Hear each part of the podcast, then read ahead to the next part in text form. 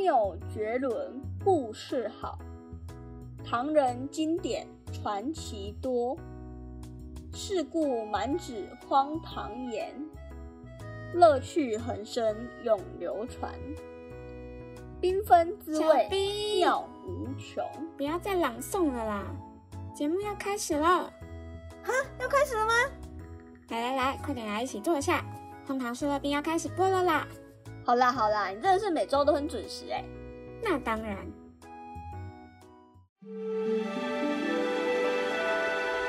命中注定的盆栽。哇，这个假日文创市集好赞哦！除了超级多的小摊贩之外，还有一堆适合拍完美照的景点。你看那个，真的，哎，你看这些小仙人掌盆栽，好可爱哦！没错没错，每个仙人掌都略有不同哎。我之前还有看过长得像米老鼠的。青菜萝卜各有所好，能够看到他们满怀期待的认识新主人，就觉得他们之前的辛苦都值得了。诶，他们之前怎么了吗？诶，你不知道吗？每个盆栽孩子在能认识新主人之前，都经历过一连串的训练。你可以把它想象成是我们上学那样，每个盆栽孩子都经历了长短不一的训练期，是为了要成为更好的自己。哦，原来如此。被你这样一讲之后，瞬间觉得好感动啊！我们就像是来参加盆栽孩子们的毕业典礼。哦，对啊。不过每个盆栽孩子的运气都不一样。有的盆栽孩子能够顺利的到达新地点，继续他的人生旅途；有的却一辈子失意潦倒，没落在市集中。啊，好难过！不用难过啦，这或许就是宿命吧。走吧，我们也去看看有没有可爱的盆栽孩子。放手！这是我先看到的。我不要，你先看到的又怎么样？他比较喜欢我。哎，前面好像在吵架，哎，发生什么事了？走去看看，大家大家大家帮我们评评理。这盆栽孩子我刚刚已经拿在手里，准备要帮他办毕业手续了。谁知道这个小杂货突然冲出来，一把抢走他，还在这边跟我大小声。你还没办完毕业手续，这孩子就不算你的。更何况他刚刚对我抛媚眼，还在我身上蹭来蹭去，他明显就是想跟我回家嘛。你又何必硬是将他绑在身边呢？天哪！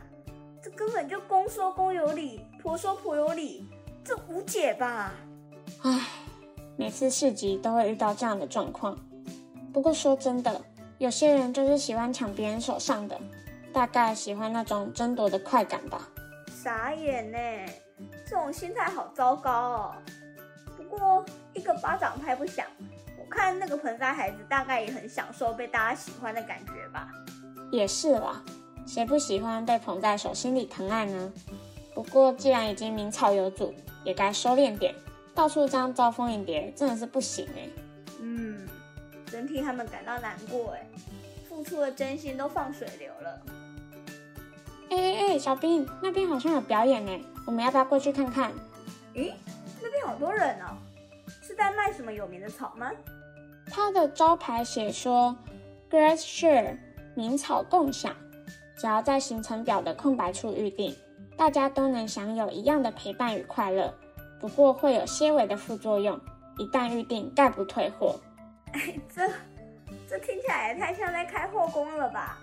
而且居然还有这么多人排队，不是说还会有副作用吗？大家没关系吗？我猜有些人一开始不知道是共享的服务吧，搞不好是在外面预定的。而且我还听说，卖这种服务的店家会让自己家的草去上专门的说话课程，还有开船技术，所以预约的客人常常会被话术说服，或是因为晕船而暂时抽不了身。什么鬼啊！听起来也太像大型的邪教团体了吧？对啊，所以最近好像有一种新兴的职业叫做打醒师，他是舞龙舞狮的亲戚，他会用各种方法去打醒这些晕船的客人，让他们去远离这种有毒的草。哈，原来它还是有毒的草，就是刚刚说的那个副作用吗？对啊，我查了一下，网络上说这种草是大麻的亲戚，所以与它互动会让人产生满足感跟兴奋感，长时间互动会上瘾。如果不互动的话，就会很难受。所以最好的办法就是不要轻易跟这种草互动。嗯，太危险了吧？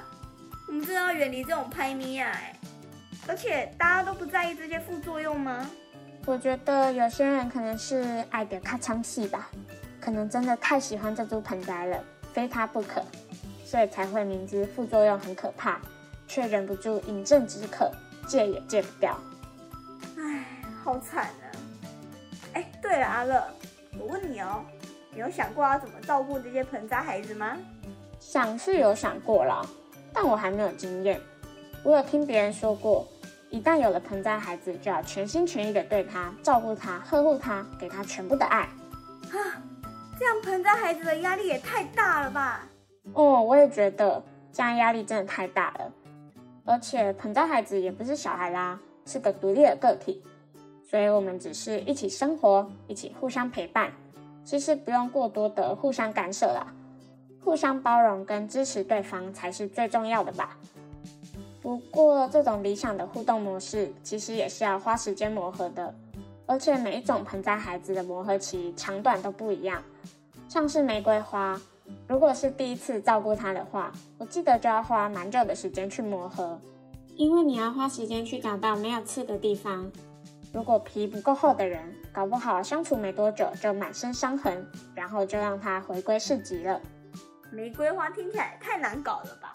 但还是有人很爱玫瑰花啦，像是隔壁的 B 六一二星球上面住的那位小王子，我听说他就超爱他的玫瑰花哎。虽然也是经历了一些波折，幸好他们最后还是有继续互相陪伴，成为彼此的独一无二。嗯，这样听起来好感人哦。幸好他们都没有放开彼此的手。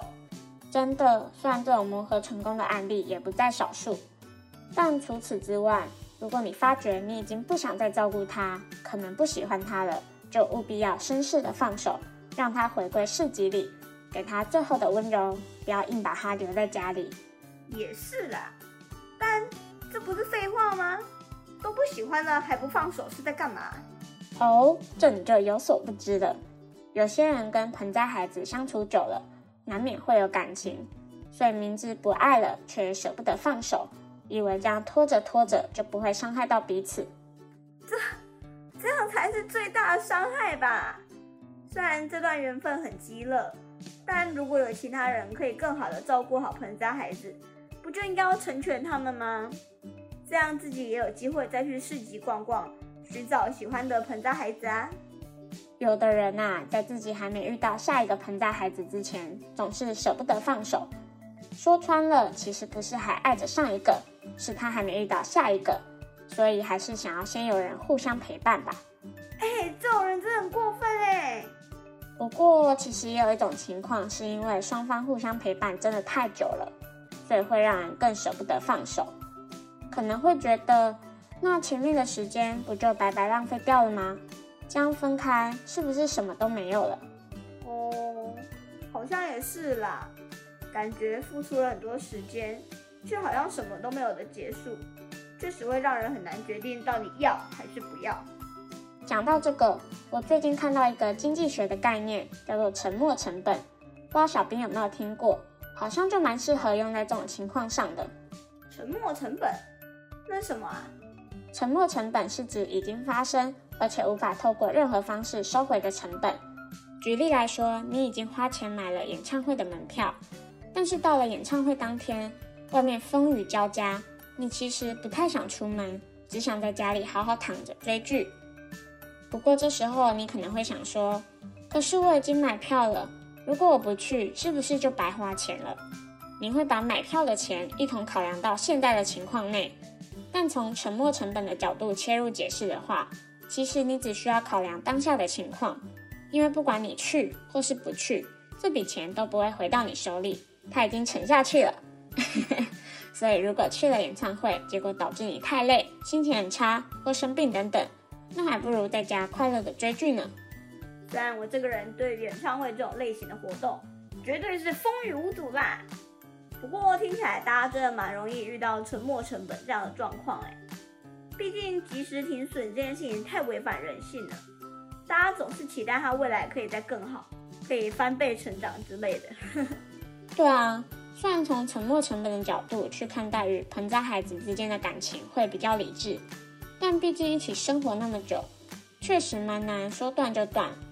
唉，这可真是人生的一大难题呢。